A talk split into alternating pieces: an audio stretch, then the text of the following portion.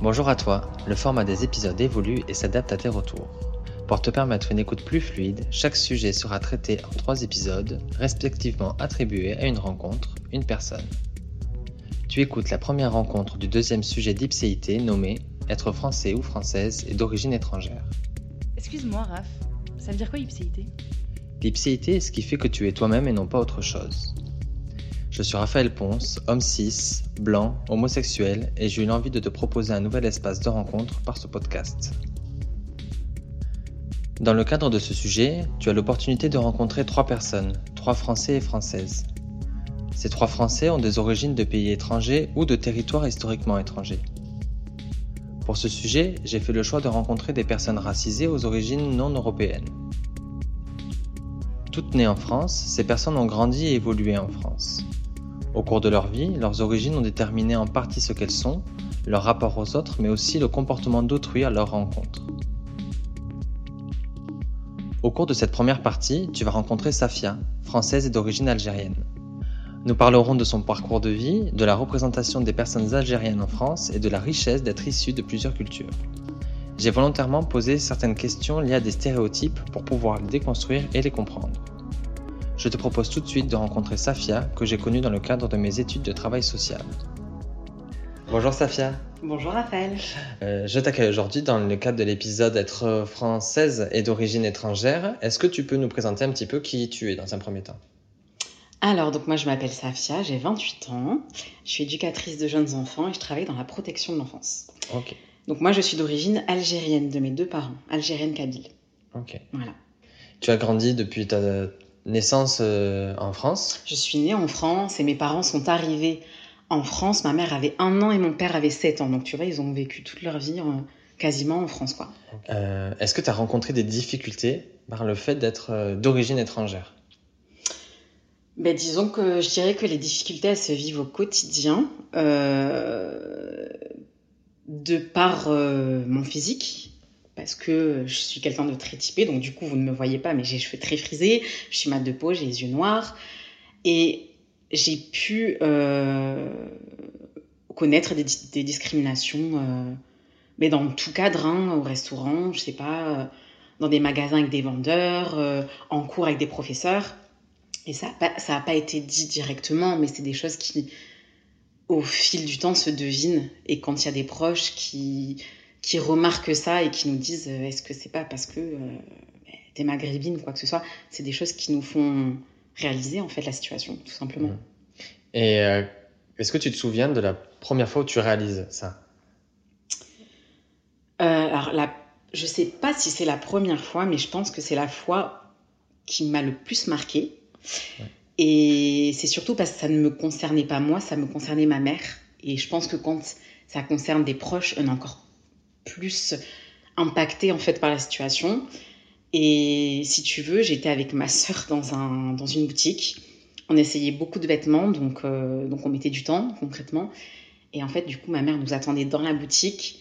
Et ce qui fait qu'elle flânait en fait dans le magasin sans rien toucher, sans, parce qu'elle n'était pas du tout intéressée par les vêtements. Mais quand on a terminé et qu'on est sorti, je suis incapable de te dire si on a acheté ou pas, mais je pense que vu que le temps, on a mis, le, le temps qu'on a mis, je pense qu'on a acheté des choses.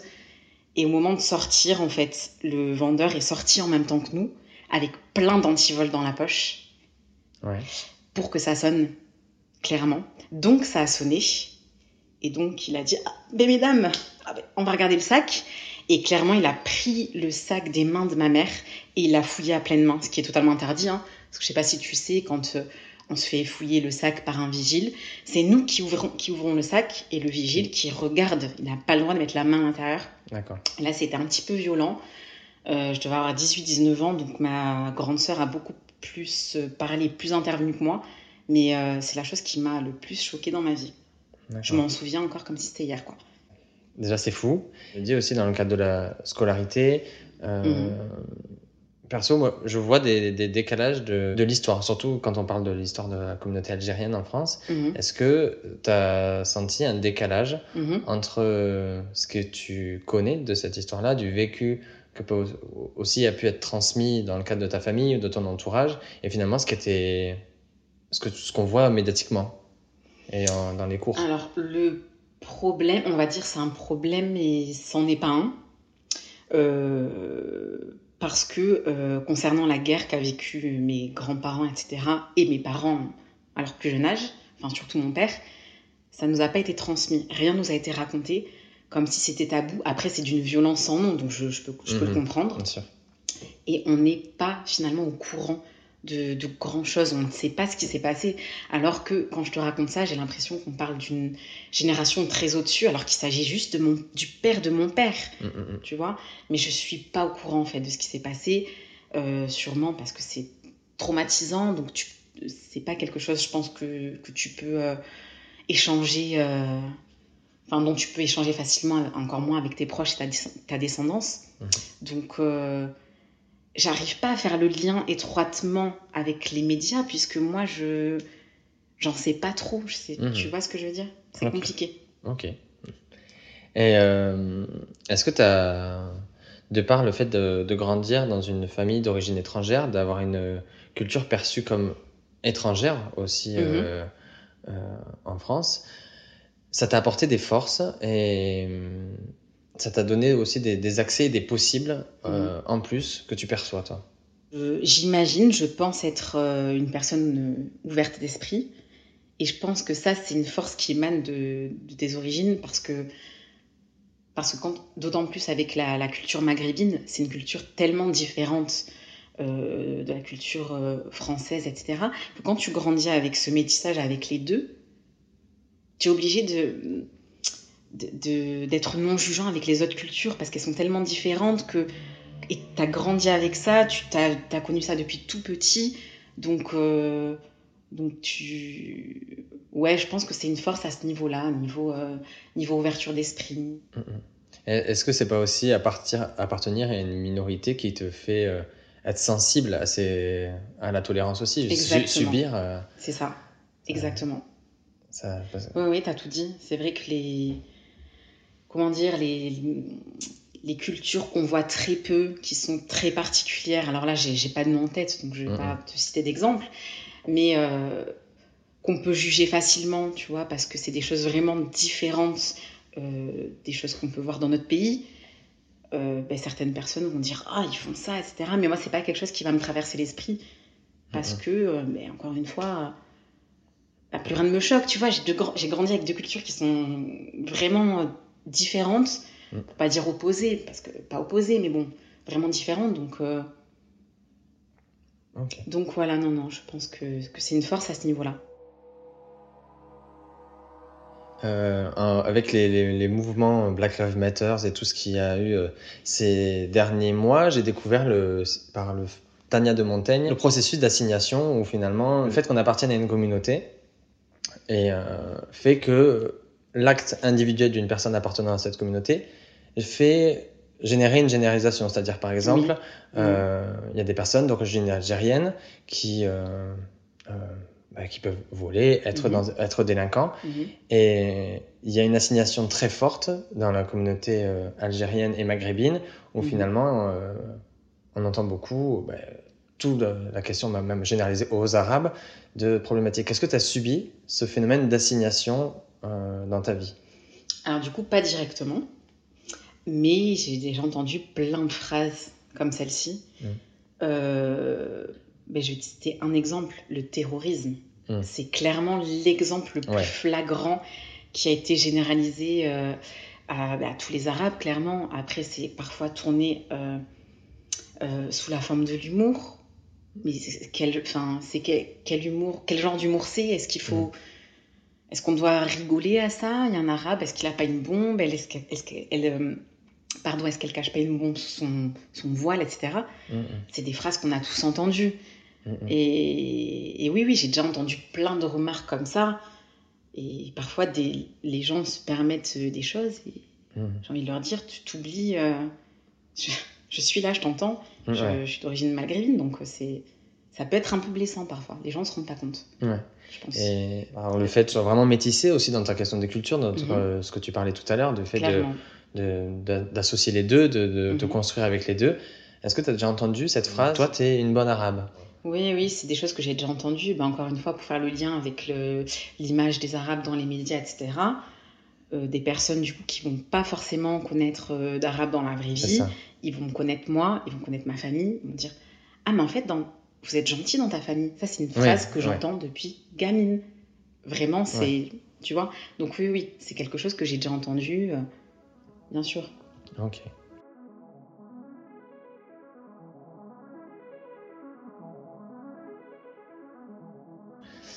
changement de sujet. Alors, pour toi, est-ce que tu arrives à définir ce qu'est être euh, français et pour toi française euh, aujourd'hui? euh, bah, Comme ça, à première vue, je dirais que c'est quelqu'un qui respecte les lois de la République, les valeurs mmh. françaises, je pense. Mmh. Et... Un bon citoyen, quoi. Ouais. Respecter la loi, c'est déjà pas mal. et est-ce que toi, tu te sens française, appartenante? Moi, je me sens clairement française. C'est les autres qui, pas tous, mm. qui parfois euh, me font ressentir le contraire. Mm-hmm. Mais moi, j'ai jamais douté de ça. Mm. Ma perception, c'est vrai, de quelqu'un qui est français, il y, a, le caractère de la loi, évidemment, mais je le perçois sur simplement la nationalité. Mm-hmm. Et après, c'est peut-être plus complexe, des doubles nationalités, des parcours différents, mais pour moi, la, une nationalité, elle implique généralement une vie sur le territoire à partir de ce moment-là français et après on rentre dans des diversités, mais qui débordent et qui sont dans, la, dans les différentes couleurs de être français. Mais c'est simplement mon point de vue hein, que je veux mhm. exprimer. Bien sûr. Donc la question qui me vient, Safia, mhm. c'est de savoir, euh, pour toi, qu'est-ce qui viendrait arranger la situation? Qu'est-ce qui viendrait faire que des personnes qui, ne, qui ont des a priori, des stéréotypes sur des communautés, quelles qu'elles soient, en lien avec l'origine euh, ethnique, euh, dépassent leurs préjugés? Mhm. Mais écoute, j'ai une chose à dire. Éteignez votre télé. Éteignez BFM. non, non, mais clairement, euh, pour moi, euh, on, en, on a beaucoup, beaucoup discuté avec, euh, avec ma mère. Et on s'est dit, en fait, dans les médias, c'est clairement du, du bourrage de crâne, en fait. C'est des infos en boucle et c'est négatif, forcément. Donc les gens euh, vont intégrer ça dans leur cerveau, mais c'est c'est forcément inconscient, tu vois. C'est le, mm. fait de répéter, par exemple, 21 fois, tu vois, quand ça crée une habitude, etc. Quand tous les jours, tu vois dans les médias, à la télé, des choses négatives, qui sont vraies, je suis d'accord, mais où est le positif dans tout ça? Il y en a plein de positifs. Tu mm. vois, je dis souvent une phrase à mes amis, je dis, si vraiment, si tous les Arabes, on était tous pareils, mais il y aurait, ce serait la guerre, ce serait l'apocalypse. Mm, Vous avez vu, on est nombreux on est, mais il y en a partout dans tous les coins de rue. Ils me disent, ah ouais, c'est vrai, Safia, t'as raison. Ben oui, bien sûr. Parce que, euh, parce que on est dans l'a priori de, du média, de, euh, ah ben celui qu'on croise dans la rue, c'est celui que j'ai entendu aux infos il y a une heure, donc il faut, mm, mm, mm. il faut voilà, éteindre sa télé. Je pense qu'il faut, euh, il faut arrêter les a priori, apprendre à connaître la personne. Quand je dis apprendre à connaître la personne, c'est pas faire ami-ami avec lui, hein, c'est l'observer, voir que, ah mais finalement, non, il n'est pas... Ouais Enfin, tu vois, il n'est pas euh, comme ce que. Enfin, ce qu'on m'a montré, quoi. Voilà, exactement. Mm. Et euh, c'est intéressant que tu parles des médias, mm-hmm. parce que quand il y a, à chaque fois il y a des débats, mm. finalement, les personnes concernées sont peu représentées à l'écran. Mm-hmm. C'est souvent des, des, personnes blanches ou avec le diplôme, à la limite, qui permet d'eux, euh, qui légitime les propos. Mais est-ce que c'est pas ça aussi le problème de ne pas représenter personne à l'écran? Alors, ce qui me gêne, c'est que, euh, en plus, euh, comme tu dis, de ne pas avoir de, de grands visages représentatifs, euh, en face de ça, il va y avoir des Éric Zemmour mmh, qui ont des propos, mais, voilà, qui ont des propos, mais pour moi, mais, mais totalement aberrants. Et en plus de ça, qui est réinvité juste derrière dans une autre mmh. émission sur une autre chaîne, qui a une chronique euh, pas journalière, pas, quotidienne, mais tu vois, mm. qui vient régulièrement faire des émissions. Et là, on se dit, c'est incroyable parce que tenir des propos comme il a tenu, enfin, avec une ampleur pareille, est-ce que ce serait passé avec une autre communauté? Enfin, mm-hmm. voilà, des fois, il y a des choses comme ça qui me viennent à l'esprit. Euh, je sais pas, je me pose des questions. Je me pose des questions. Mais en plus du problème de simplement les propos qui sont hors la loi, mhm. c'est que pour moi, quand ils sont exprimés sur un plateau télé, mhm. euh, on n'est plus sur de la liberté d'expression parce que si on t'offre la possibilité de t'exprimer publiquement, c'est que ton avis, il est possible, mhm. il est autorisé et que il prend beaucoup de place euh, enfin, on a Eric Zemmour en grand exemple, mais je pense qu'on peut penser à plein d'autres personnes. Bien hein, sûr, bien sûr. Mm. euh, qui sont débordants.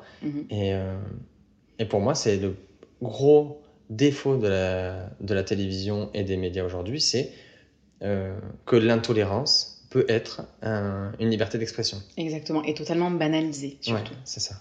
C'est vrai.